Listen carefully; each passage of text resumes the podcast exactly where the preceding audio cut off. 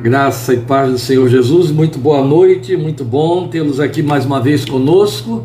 Muito obrigado por sua presença, participação. Que a graça e a paz do Senhor Jesus esteja sobre o coração de cada um, por amor do seu santo nome. Hoje estamos entrando na parte 8 de Efésios. Você já viu aí na nossa página, Efésios capítulo 1, versículos 9 e 10, que estaremos lendo exatamente agora e já de imediato considerando esta parte 8 que aborda a sexta bênção, daquelas nove bênçãos que estão enumeradas no trecho que vai de Efésios 1, de 3 a 14. Agora, nos versículos 9 e 10, estamos entrando na sexta bênção, que fala da do mistério da sua vontade que nos foi revelado. O título que eu dei para a sexta bênção é Revelou-nos o mistério da sua vontade, exatamente como Paulo disse para nós no texto que estaremos lendo neste momento. Efésios capítulo 1, versículo 9, logo em seguida versículo 10 e nos revelou o mistério da sua vontade, de acordo com o seu bom propósito ou com o beneplácito da sua vontade, como você tem nas versões mais antigas, de acordo com o seu bom propósito que ele estabeleceu em Cristo, isto é, de fazer convergir em Cristo todas as coisas, celestiais ou terrenas, na dispensação da plenitude dos tempos. Este é o nosso texto. E estas são as considerações que temos diante de nós em cima da sexta bênção que Paulo está esclarecendo para nós nos versículos 9 e 10 de Efésios capítulo 1. Então aí ela está. O que, é que ele está nos dizendo? Que revelou-nos Deus o mistério da sua vontade. Opa, já temos aqui uma primeira palavra que dá um nó. Vamos tentar desatar esse nó. Veja, então antes de nós prosseguirmos, importa explicar que por mistério Palavra de que Paulo se serve não só esta vez, mas outras vezes mais aqui na carta aos Efésios, especialmente no capítulo 3, versículo 9. É uma palavra que não tem nada a ver com ocultismo, não está falando de coisas místicas, nebulosas, ocultistas. Não. Mistério é um termo que se tornou técnico na pena de Paulo para, para falar de segredos guardados por Deus que são revelados no tempo certo. Então, mistério não significa coisas incompreensíveis. Não. A graça é um mistério, mas nós acabamos de ver semana passada que junto da graça veio o entendimento sobre ela. Na verdade, mistério significa segredo guardado que agora é desvendado, que nos é revelado exatamente como ele falou, revelou-nos o mistério da sua vontade. O próprio verbo revelar significa levantar o véu. Entende? Tirar o véu. Velado é o que está sob véu, revelado é aquilo que saiu de debaixo do véu. Então, revelar significa levantar o véu.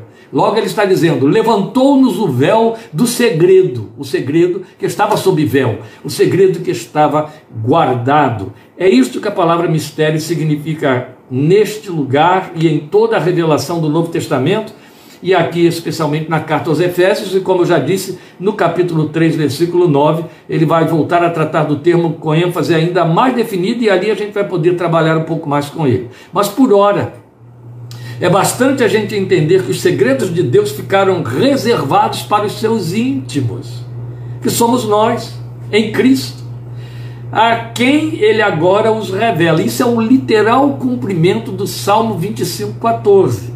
Eu vou repetir isso aqui para que você entenda qual é a proposta com que Paulo fala de segredo revelado. Deus revela o segredo, assim como a graça só pode ser compreendida por quem a recebe. Deus revela o seu segredo aos seus íntimos. E estes íntimos, a quem ele chama de filhos, são os seus filhos pela fé em Cristo Jesus. Somos nós, é a igreja. Então ele cumpre com isso a promessa feita mil anos antes de Cristo, através de Davi, no Salmo 25, 14, quando ele diz ali para nós: O Senhor confia os seus segredos aos que o temem e os leva a conhecer a sua aliança. Lindo, não é? Salmo 25, 14 deveria ser um texto que nos, nos motive a buscar a Deus, a querer conhecer os seus segredos. A glória do rei é esconder os seus tesouros e a dos homens achá-los. E aí está o nosso Rei nos revelando os tesouros que podemos encontrar. Ele revela os seus segredos. Então, de que mistério nós somos informados neste momento aqui em Efésios 1:9 que se constitui na sexta bênção daquelas toda sorte de bênçãos espirituais nos lugares celestiais em Cristo Jesus. Ele esclarece no verso 10. Então, quando ele diz Deus revelou-nos o mistério da sua vontade, no verso 10 ele diz qual é o mistério, senão não estaria revelado, não é isso? Então, o que, é que ele vai nos dizer aí no verso 10? Exatamente, isto é, ó, a explicação entrando aí com o reforço da expressão, isto é, de fazer convergir em Cristo todas as coisas, celestiais ou terrenas, na dispensação da plenitude dos tempos. Todo esse gestual que eu fiz aqui foi para dar reforço, a ênfase, porque Paulo fala com muita ênfase este texto para nós. Meus irmãos, é importante que a gente, antes de entrar nos detalhes do segredo revelado, a gente esclareça alguma coisa que eu venho fazendo isso já algumas vezes, vou continuar fazendo aquilo que eu disse domingo. A repetição é o, é o processo, é a metodologia de aprendizagem mais eficaz que existe. Veja, hoje, nós nos detemos sobre a Bíblia, tendo que fazer pesquisas para compreendê-la.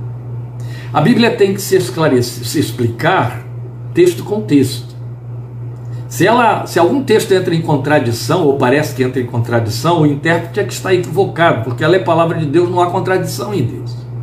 Mas vale lembrar que nós estamos afastados do texto em que dos textos em que ela foi vertida para comunicar a vontade de Deus a nós há mais de dois mil anos. No Novo Testamento já passa de dois mil anos, no Velho Testamento, não é? Se formos considerar os textos de Moisés, 3.500 anos atrás. Isso é tempo demais. Tempo demais para uma língua escrita. A começar pelo fato de que o grego koiné já não tem mais aí. O hebraico foi ressuscitado pelo Estado de Israel em 1947, o hebraico bíblico, e foi através da Bíblia que eles o trouxeram de volta. Os, os judeus no mundo todo falavam ídis, entende? E aí somente uma população remota que ainda existe lá no Iraque falava aramaico, em que grande parte também da Bíblia foi escrita, e os personagens da Bíblia no Novo Testamento falavam. Mas o texto hebraico, ele se perdeu no seu som na grande maior parte das palavras. Bem, o que eu quero dizer é que a mensagem comunicada, ela tinha a vivacidade da língua de que Deus se serviu para comunicar. Agora, se você tem toda a entropia e da passagem desse tempo, dessa diacronia de dois mil anos, com todos os volumes imensos de entropias, que são as tentativas de interromper a comunicação, de contaminar a comunicação, vãs filosofias e tantas outras coisas. Você não pode simplesmente pegar o texto bíblico sobre o qual homens e mulheres trabalharam anos a fio para trazer a versão, e sempre há de ser versão, não é tradução. Nós não temos tradução da Bíblia em língua nenhuma, tudo é versão. Porque você não pode fazer uma tradução de maneira literal de um texto, assim como em determinadas línguas, algumas línguas, você consegue, o máximo que você consegue para poder comunicar-se nela ou traduzi-la para a semântica de quem ouve, é conversão, uma versão, não há uma tradução literal, porque a construção do pensamento é diferente. Se você trabalha com uma tradução do inglês, com uma tradução do francês, especialmente as línguas latinas, francês, italiano, espanhol, português, se você trabalha com tradução dessas línguas, a tradução é direta. A estrutura do pensamento trans, transfere-se na simbologia da língua de forma direta, é muito igual. A, a, as mudanças são muito pequenas. Você sabe, por exemplo, quem estuda inglês, que a, a quase que a exclusiva diferença que existe na, na, na na conversão da língua do inglês para o português é que o adjetivo vem antes do substantivo no inglês. Só isso. Por outro lado, se você vai para o espanhol, uma língua tão próxima, tão prima irmã do português, há uma vasta quantidade de palavras que lá só funcionam no feminino e que o seu correspondente no português está no masculino, e isso atrapalha a cabeça de quem fala. E especialmente na hora de fazer a tradução. São coisas muito pequenas. Agora, quando nós estamos falando de línguas tão remotas, que até se perderam no tempo, a vivacidade dessa língua não permite uma tradução, você tem de fazer uma versão. E dependendo de para quem você faz a versão, você tem de fazer uma versão adaptativa. Eu vou dar um exemplo. Quando você lê a Bíblia dizendo assim, é, venham e me arguam, está em Isaías, ainda que os pecados de vocês sejam vermelhos como carmesim, eles se tornarão mais alvos do que a neve. Se você chegar para alguma língua indígena, língua primitiva ou africana, e for falar em neve, não vai significar absolutamente nada. Você tem de verter. Os tradutores de nosso Novo Testamento para algumas línguas indígenas, índios brasileiros, eles dizem que a palavra coração tem de assumir outro sentido. Alguns trabalham com barriga no lugar de coração, para que o índio consiga entender o significado da mensagem comunicada. Isso vale para as línguas ocidentais no que diz respeito às línguas originais da Bíblia. Por que, que eu estou fazendo todo esse preâmbulo para entrar num texto tão rico como esse que é Efésios 1, 9 e 10? Para mostrar a você que algumas coisas que a gente tem de converter aqui para que chegue mais fácil ao nosso entendimento, não tinha essa necessidade nos ouvintes primitivos. Eles ouviam com a naturalidade, de forma direta, a comunicação dentro da língua que eles falavam, que eles entendiam. Mas aqui nós encontramos uma terminologia toda diferenciada que ela acaba ganhando verniz técnico na mão de teólogos e isso só complica, não favorece nem um pouco o entendimento. Aliás, cria divisões e, e, e, embates de interpretação, tanta tolice que vocês não têm nem ideia. Tolice. Ah, para alguns isso é uma coisa tão bonita, tão rica, não, é não, não leva ninguém a lugar nenhum. Mas veja, só no versículo 10, o apóstolo diz para nós que o, o, o, mistério que eu já estive traduzindo aqui para você, mostrando que se trata de segredo revelado, segredo que nos é exposto, segredo que estava guardado, e que se não for interpretado assim vai virar uma coisa oculta, mistério no sentido de místico, misterioso, não é? Aquela coisa nebulosa, não é? Mas só aqui no versículo 10 ele fala de conversão em Cristo, ó, fazer convergir em Cristo todas as coisas celestiais ou terrenas na dispensação da plenitude dos tempos. Três termos no único versículo que exigem entendimento, para que você possa entender o que é o mistério, senão o mistério não fica revelado. Percebe por que eu fiz todo esse preâmbulo aí? Vamos chegar ali agora. Então, é uma riqueza vasta a desbravar, porque só aqui, ó, neste versículo 10, estamos sendo apresentados a esses três termos técnicos que têm um significado relevante. Quando eu leio na minha versão e você lê nas outras versões, ainda que uma tradução mais aproximada do verbo convergir, fazer convergir, você não alcança o sentido real do que foi dito. Porque quem fez a versão chamando de convergir em Cristo todas as coisas, nos deixou a ver navios. Esse é o problema. O verbo é convergir, sim, mas conforme nossas versões, porque ele traduz o grego resumir, reunir sob uma única cabeça um único modelo e padrão. Percebe como não pode ser tradução, tem de ser versão? E eles estão certos quando então eles procuraram aproximar um verbo que tentasse chegar a essa, a essa ideia. Porque se diz apenas assim, reunir. Reunião parece que é um aglomerado de gente, não é? Bota uma opção de gente junta. Não. Reunir, até etimologicamente significa, na nossa língua, significa unir de novo, unir o que estava separado, reunir, unir outra vez. E é interessante, porque quando ele usa o verbo Paulo, o verbo convergir no grego, que é uma palavra desse tamanho, ali ele tem um prefixo que não foi traduzido em nenhuma versão das línguas originais, e o Lloyd Jones chama muita atenção para isso com bastante razão, que é o versículo, que é o prefixo que significa de novo. De novo. Então é fazer unir de novo, ou reunir, unir outra vez, que deu para nossas línguas convergir em Cristo unir de novo em Cristo. Quer dizer, como o próprio verbo unir, reunir, reunir, convergir, significa unir debaixo de uma mesma cabeça, de um mesmo modelo, Paulo dá o reforço quando diz em Cristo, para mostrar quem é, de quem ele está falando. Quem é esta cabeça, ou este modelo, debaixo do qual Deus quer fazer com que tudo se una outra vez e se una, forme uma unidade. O reunir aqui é para formar uma unidade.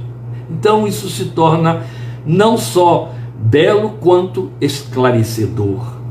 Então esse grego aí que, de que ele se serviu, resumir, porque você pode também traduzir, esse é outro problema das línguas remotas, as, as, os diversos significados que uma mesma palavra tem, e conforme for a frase, o contexto, o lugar em que está, ela assume outro aspecto. Então, este verbo que temos aqui, ele pode significar também resumir, fazer um resumo. Ai, tá confuso, pastor. Vamos esclarecer um pouquinho mais. É, alguém um dia tentou ilustrar isso aqui para mim de uma forma muito linda. Gravei e nunca mais esqueci porque é muito belo. O que é resumir? Com a intenção de unificar. Bem, eu tenho um sem número de conceitos espalhados, de termos espalhados. Estou falando de termo de linguagem. E eu pego então aqueles, aqueles textos espalhados, ou melhor, aqueles termos espalhados, e eu os aglomero para ver o sentido que todos eles vão dando e formando uma ideia compacta, e em cima dela eu faço o resumo do significado de, de tudo aquilo que de tudo que aquilo significava. Alguém traduziu ou interpretou ou então simbolizou esse convergir, resumir, reunir como sendo passar a limpo. Como quem usa, e aí eu só posso falar com os maiores de 40 anos tem alguém menor de 40 anos aí? Não, meu, meu auditório, pelo que o, o, o Facebook me informa, ele está sempre acima de 55, meia dúzia aí acima de, abaixo de 30. Então os que têm mais de 40, então é, é o meu, a minha plateia aí, todo mundo entende que eu vou falar, papel carbono. Se eu estivesse aqui diante de vocês, pudesse ver cada um e levantar o dedinho, eu sei, eu já usei, eu conheço. Papel carbono. O que, é que a gente fazia com papel carbono no nosso tempo de vida primitiva? a gente pegava o, um desenho, uma folha, um texto, botava aquela folha azulona, né, de azulão por debaixo e escrevia em cima. Do outro lado saía uma cópia igualzinha, daquele jeito que a gente pretendia, onde a gente então omitia a palavra que tinha de omitir, acrescentava que tinha de acrescentar e formava um novo texto lá do outro lado, botava desenhos, etc resumir, convergir, reunir, passar a limpo. Significa isso. Jesus é o modelo, onde Deus vai pegar todas as coisas que estão dispersas, eu vou explicar isso, e ao fazer todas estas coisas passarem por dentro de. A Jéssica dizer que ela tem 33 e sabe o que é carbono. Você é uma, é uma das últimas das moicanas. Então, é, ele vai fazer passar todas estas coisas por dentro de Cristo Jesus, o padrão da humanidade perfeita. E do outro lado, ele obtém tudo aquilo que ele planejou no início. Jesus é o nosso papel carbono, pelo qual nós passamos e saímos do outro lado do jeito que Deus quer, do jeito que Deus pretende, com a caligrafia divina acho que dá para eu ir por aí sem abusar demais.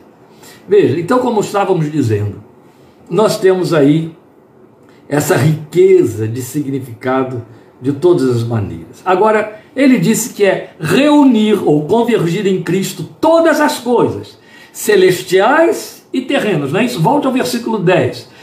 Convergir em Cristo, fazer convergir, tá bom? É reunir, fazer convergir todas as coisas celestiais ou terrenas em Cristo, todas as coisas. Então, ele está respondendo: reunir o quê? Todas as coisas celestiais e terrenas. Mas, como eu já tinha dito, só se reúne o que estava separado e que antes esteve junto. Este é o ponto. Porque Deus precisa convergir em Cristo? Porque Jesus é o ponto de convergência ou de encontro, ou papel carbono de todas as coisas. É exatamente este o plano e propósito de Deus. Porque estas coisas já estiveram unidas um dia. Estas coisas um dia já tiveram unidade no propósito e na realização divina, mas foram separadas. Então ele vai reunir o que estava separado e que antes esteve junto. De fato, a palavra traduzida aí por convergir faz uso desse prefixo, reforça pelo advérbio de novo a ideia de que é fazer outra vez. Agora, quais são as coisas que estavam separadas? E o que separou estas coisas? Aí você tem de entender que, com efeito, o pecado entrou na história da criação e de imediato causou separação universal. Entre o homem e Deus, foi a primeira separação que ele fez. Eu alinhavei aqui sete dessas separações, porque elas englobam a realidade da existência da história, da história humana. Primeira coisa que o pecado separou e que estava junto antes era o homem de Deus. Separou o homem de Deus. Então fez separação entre o homem e Deus. É evidente que eu estou me remontando a Gênesis capítulos 2 e 3. Estou falando de Adão, da, da humanidade embrionária ali na pessoa de Adão, cabeça dessa humanidade. Então, o primeiro grupo de separação o pecado fez separação entre o homem e Deus. O pecado fez separação entre o homem e seu semelhante, porque logo depois você é informado de que Caim matou Abel. Olha aí, separação entre homem e homem, o homem e seu semelhante. Mas o pecado também causou separação entre o homem e o planeta que passou a ser-lhe hostil. Quando Jesus estabeleceu, o Deus eterno na criação, o Pai, estabeleceu que o homem seria senhor da criação. O homem estaria com o domínio da criação, o domínio do planeta, todas as coisas estariam sujeitas.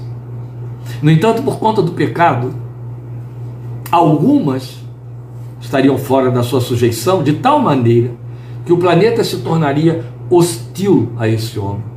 E aí, com o suor do seu rosto, ele teria de comer o seu pão. Mas o pecado também fez separação entre o homem e a humanidade em geral. E a gente vê isso de forma bem mais clara na Torre de Babel. Ali os homens estavam achando que, mesmo em pecado, poderiam se reunir de novo e formar uma única família na humanidade. E aí foram levantar para eles um memorial, uma glória e um nome, para se tornarem independentes do próprio Deus. Deus vem, Gênesis capítulo 11, e os separa e, os, e, confunde as suas línguas e os espalha por toda a terra, e isso também foi consequência do pecado. Então o pecado veio fazer separação entre o homem e a humanidade em geral. Mas também fez separação entre o homem e os seres celestiais. Não há nos registros da Bíblia um único momento, um único que seja, em que um anjo se manifeste a um homem de Deus, a uma mulher de Deus, sem causar pânico. Ah, pastor, mas nós já temos lá aquele registro de Abraão recebendo aqueles três seres que chegaram na casa dele e parecia que estava ali tudo tão bem, tudo em conformidade com eles. Vai ouvir a oração de Abraão diante dele depois. Como Abraão tenta negociar com tremor e temor, cheio de medo das consequências do que foi dito daquele encontro que deveria acontecer. E fora isso, em todos os outros registros da aparição de anjos, e mesmo Jesus, depois de ressurreto, ele tem de chegar e dizer: paz, paz seja com vocês, não temam, não tenham medo. Gabriel chega para Maria e diz: não tenha medo. Chega para Zacarias e diz: não tenha medo. Os anjos chegam para os pastores nas campinas de Belém, a primeira coisa que dizem é: não tenham medo. É evidente tornaram-se seres alienígenas, irreconhecíveis, incompreensíveis, temerosos. E então, o pecado fez separação entre o homem e os seres celestiais, porque aí já havia a separação entre o terreno e o celestial, sem dúvida nenhuma. Mas também o pecado fez separação entre o homem e a sua unidade pessoal, fez separação dentro do próprio homem. O homem é uma unidade biológica, meus queridos. Nós sabemos que nós somos constituídos da matéria que vai perecer. Nós somos constituídos de uma parte espiritual, que é chamada espírito, que é eterno, que volta para Deus.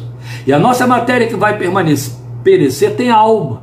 A nossa matéria que vai perecer tem alma como os animais, ela tem alma porque é o que nós chamamos de psique, a nossa estrutura psíquica, que pode ser acessada por qualquer outra pessoa, por um terapeuta, por um ilusionista, um hipnótico, hipnotizador, por um terapeuta. Pode ser domada por remédios e coisas semelhantes. É a alma. A alma que pode ser controlada e por aí. A alma que quer ter controle sobre o espírito do homem. E essa divisão interna cria conflitos e guerra. A alma leva à morte. A alma leva ao, ao, ao desprendimento do espírito do corpo. E, e, e, o fato de que somos uma unidade biológica pensada por Deus é de tal ordem que haverá ressurreição. Certo? Você voltará a ser homem, mulher, na unidade completa como Deus planejou. Absolutamente completa. O homem perdeu integralidade, o seu corpo então ficou condenado a morrer. Foi o pecado que fez isso. E por último, das sete, os sete alinhavos que eu fiz aqui, o último foi a separação que o pecado fez entre o planeta e Deus, o cosmos criado e Deus. Todas as convulsões, ainda hoje estamos todos, estamos todos ouvindo falar do novo terremoto no Japão, com risco de, de tsunami.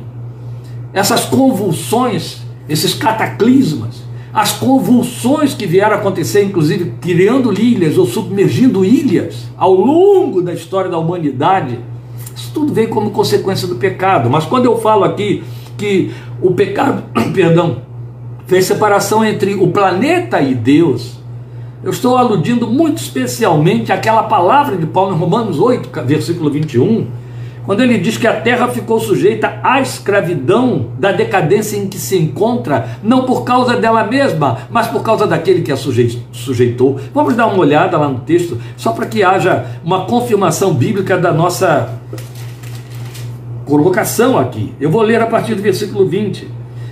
Aliás, o importante seria ler a partir do 19, Romanos 8, 19 em diante. A natureza criada aguarda com grande expectativa que os filhos de Deus sejam revelados, pois ela foi submetida à inutilidade, não pela sua própria escolha, mas por causa da vontade daquele que a sujeitou, na esperança de que a própria natureza criada será libertada da escravidão, da decadência em que se encontra, recebendo a gloriosa liberdade dos filhos de Deus. Sabemos que toda a natureza criada geme até agora como em dores de parto.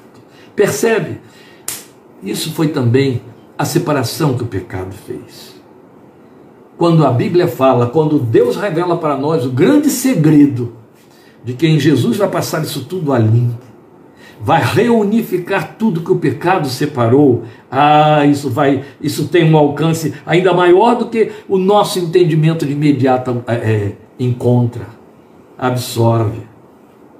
O propósito de Deus é passar tudo isso a limpo em Jesus, como foi no princípio, porque a Bíblia diz que todas as coisas foram criadas para Ele, por Ele e para Ele, entende? Tudo era perfeito em Jesus. Jesus era o Senhor da criação e o alvo da criação. A Bíblia é clara, repetitiva quando ela diz isso. Todas as coisas foram criadas para Ele, porque dele, por meio dele, para Ele, são todas as coisas. Mas não só isso, ela diz enfaticamente que as coisas criadas foram criadas para Jesus.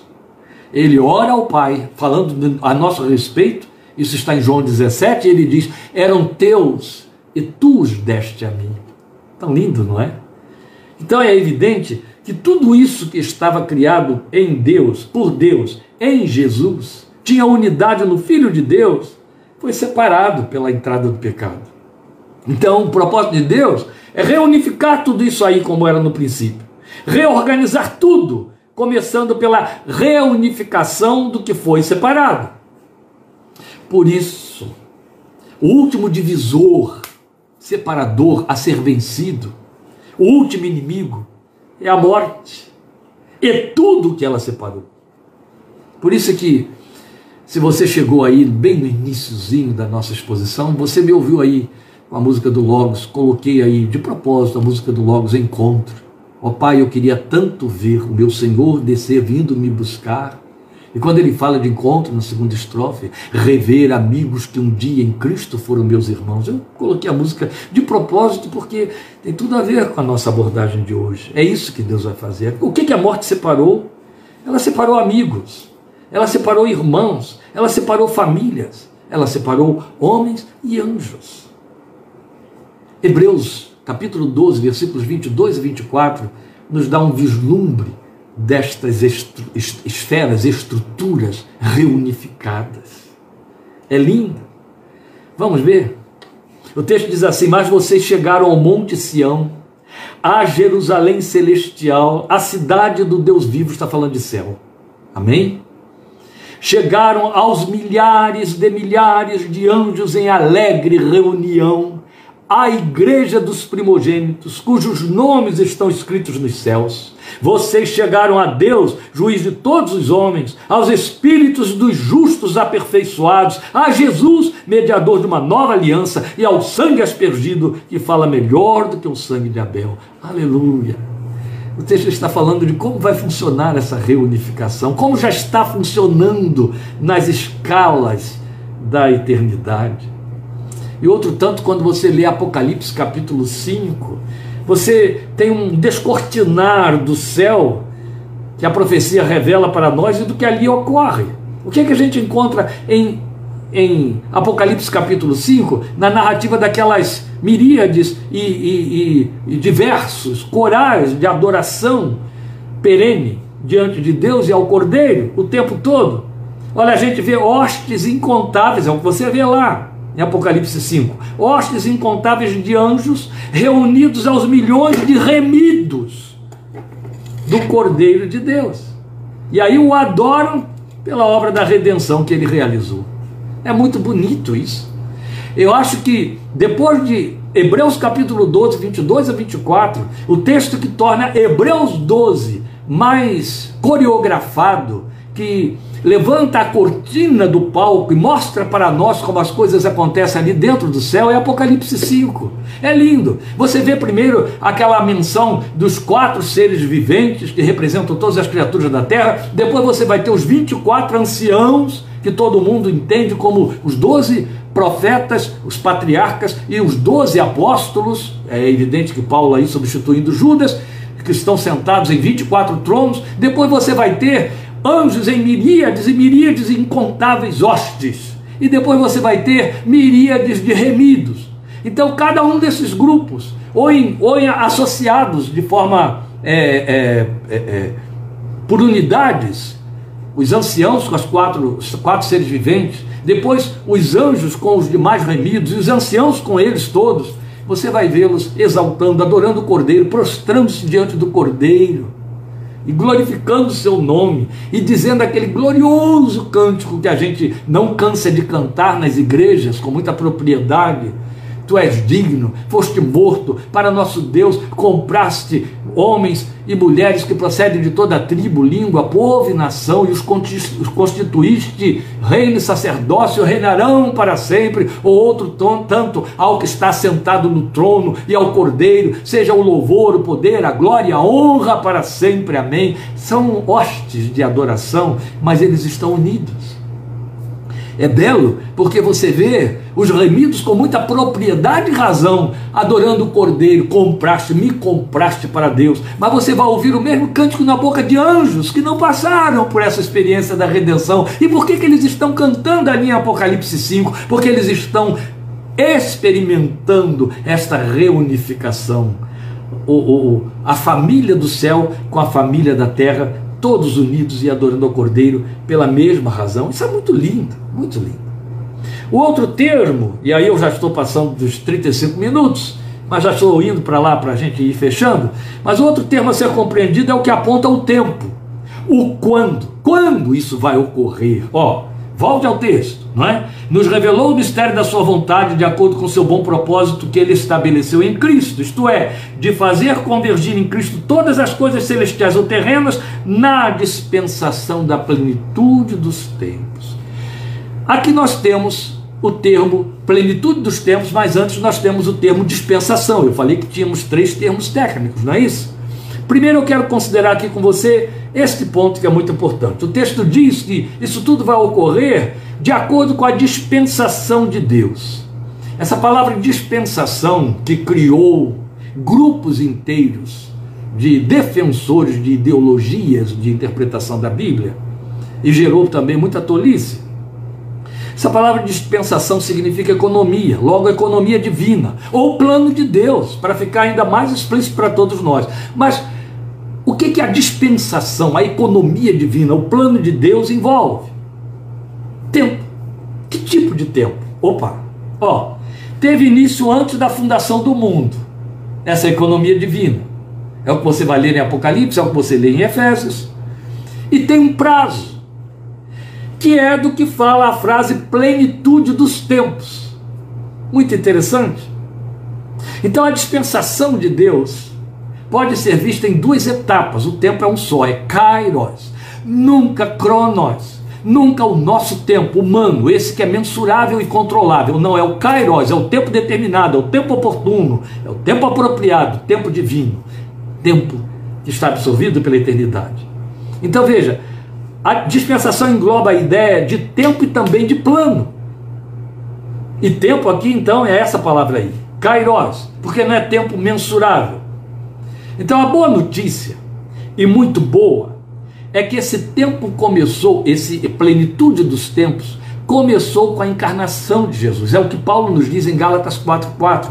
Em Gálatas 4:4 Paulo diz que vindo a plenitude dos tempos, Deus enviou seu filho nascido de mulher, nascido sob a lei, para remir os que estavam debaixo da lei. Ô oh, meus queridos, ele está, é o mesmo Paulo que está usando a mesma palavra, kairos, mas usando ainda o, o verbo, o pleroma para falar de plenitude, tempo inteiro, para mostrar que Jesus encarna e sinaliza que a plenitude dos tempos aconteceu.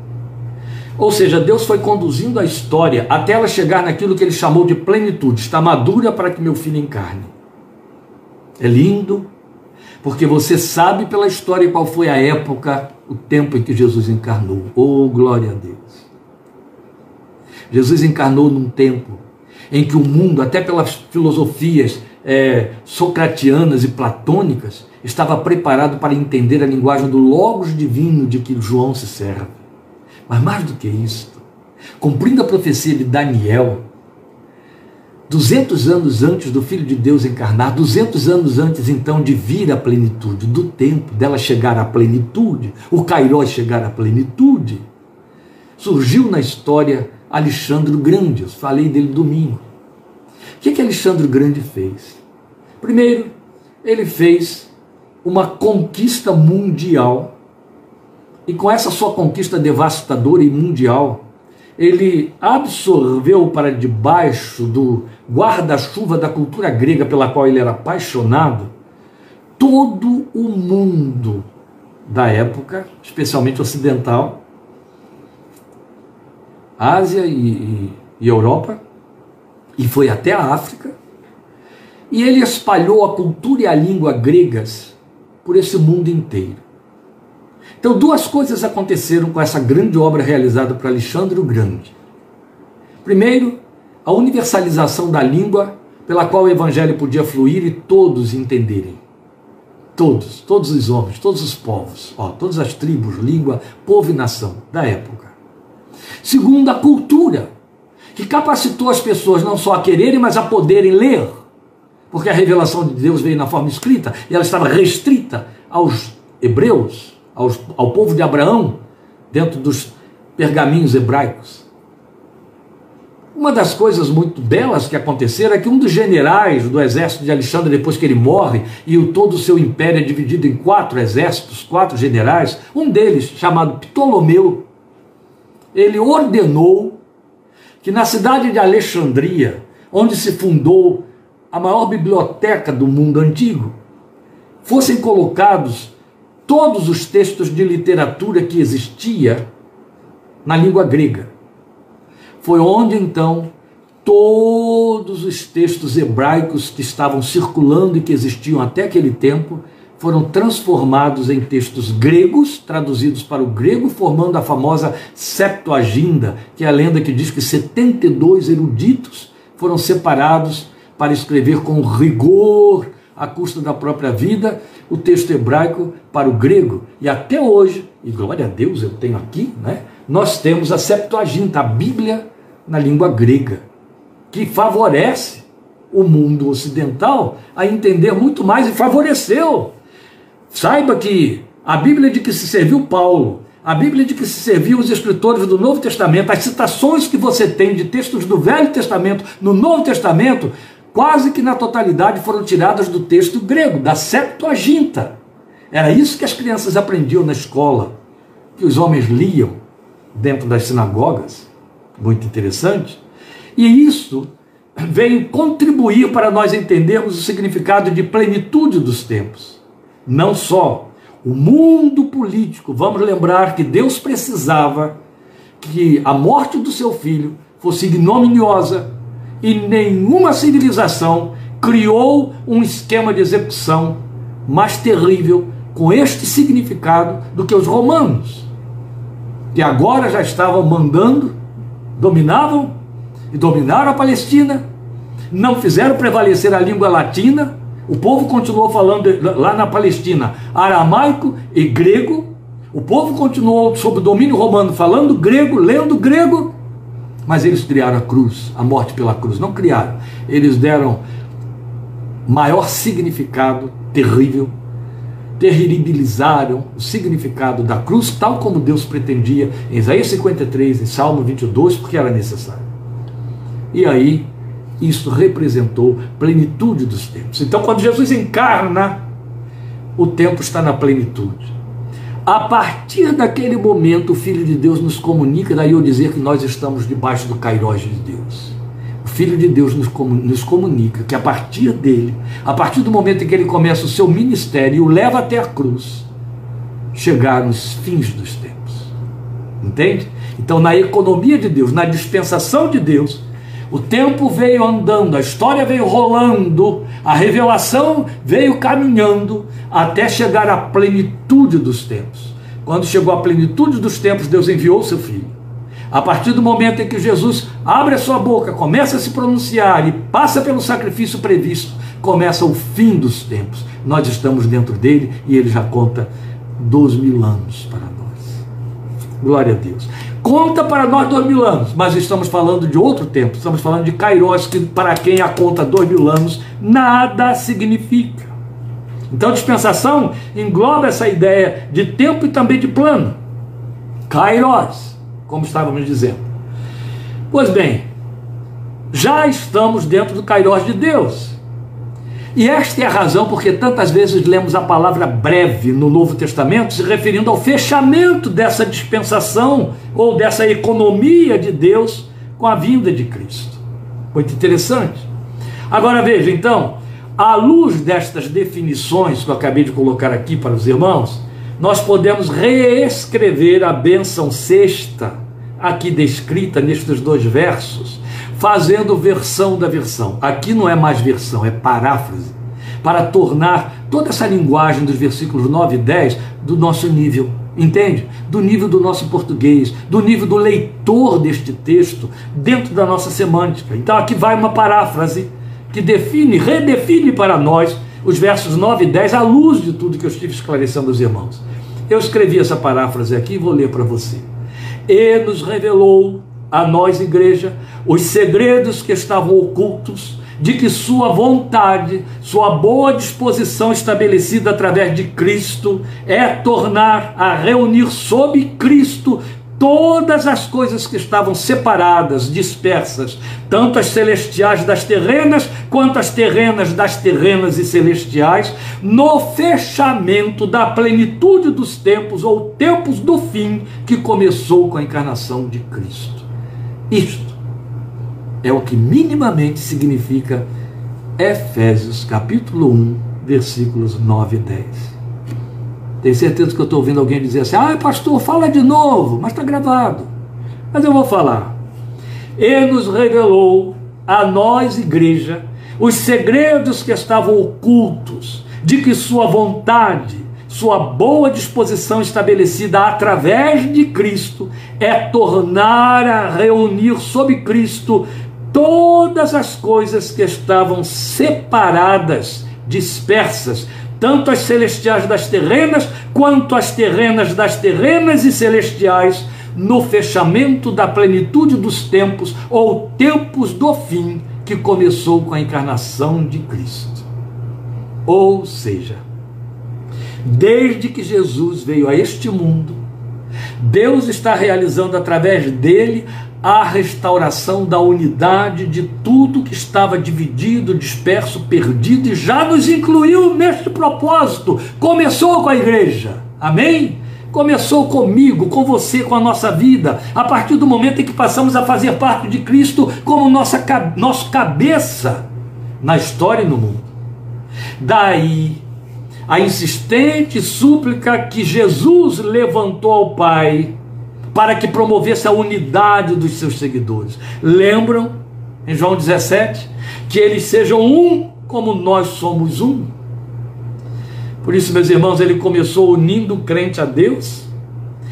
E Efésios 4 vai nos mostrar que também ele deu sequência unindo judeus a gentios, fazendo dos dois um só povo. Não é lindo? A parede que estava separação, de separação, que estava no meio, ele a derrubou. Capítulo 2 de Efésios, eu falei 4, porque lá fala da unidade da igreja. Mas capítulo 2 de Efésios vai falar que Deus então agora decidiu: não há judeus nem gentios. Tropeçam na revelação aqueles que pensam que Deus ainda tem um plano exclusivo com os judeus. Não tem. Romanos 9 mostra para nós que, e Romanos 10 que, e 11, que Deus reuniu todos, colocou todos debaixo da desobediência para que todos também viessem estar debaixo da graça e do arrependimento. E aí Paulo vai dizer em Efésios capítulo 2 que ele derrubou a parede de separação que havia separando os dois povos e fez dos dois um só povo. Por isso que quando você ouve Paulo dizer em Romanos capítulo 9, todo Israel será salvo, não pense você que se trata de judeus, filhos de Jerusalém ou os que estão lá no Oriente Médio. Não tem nada a ver. Está falando de todo o povo escolhido, toda a igreja. Deus sabe quem há de ser o último para fechar o número. Nós não. Daí todo Israel será salvo. Jesus começou unindo o crente a Deus, o homem a Deus através da igreja, crente. Amém? Jesus é a ponte. Por isso que a gente fala de religião, que quer dizer religar. Jesus nos liga de novo ao Pai, e ele ligou judeus a gentios, não no sentido de que os dois têm que se aceitar, mas no sentido de que ele não os vê mais separados. São um só povo. Todos debaixo de Cristo. Judeu tem que vir para Cristo, gentio tem que ir para Cristo e se encontram ali. Amém, queridos? Amém? Deu para entender? Não é lindo isso? Não é gostoso isso? Você aprender, saber como que essa revelação pode ser tão explícita, tão clara para a nossa fé, como é bom saber que a gente participa disso, que a gente está incluído nisso, que nós estamos dentro desse propósito, que nós somos responsáveis para pregoar e dizer: arrependei-vos e crede no Evangelho, para dizer: é chegado até vós o reino dos céus, aleluia. Fazemos parte disso, glória a Deus. Quando Jesus voltar, toda a restauração operada vai resultar na unidade de tudo que foi separado. Aleluia. Seja o Senhor bendito eternamente. Obrigado por sua atenção e participação, por esse tempo precioso. Estamos juntos, estudando a palavra de Deus. Efésios, parte 9, quarta-feira que vem, querendo Deus, estaremos aí trabalhando com o versículo 11 e vendo a sétima bênção. Neles Nele fomos também escolhidos, tendo sido predestinados conforme o plano, dispensação, economia, daquele que faz todas as coisas segundo o propósito da sua vontade. Aleluia! Vamos estar ouvindo mais da soberania de Deus quarta-feira que vem. Deus te abençoe, ore por isso, para que haja graça, espaço, para que possamos estar trabalhando em cima desta revelação e compartilhar depois com você com muita alegria, muito prazer. Deus te abençoe. Até domingo, em nome de Jesus. Continuando Lucas, querendo Deus, capítulo 1 de Lucas ainda, no domingo que vem, 5 e meia. Senhor te abençoe e te encha de graça e te dê uma noite de paz na sua presença. Amém.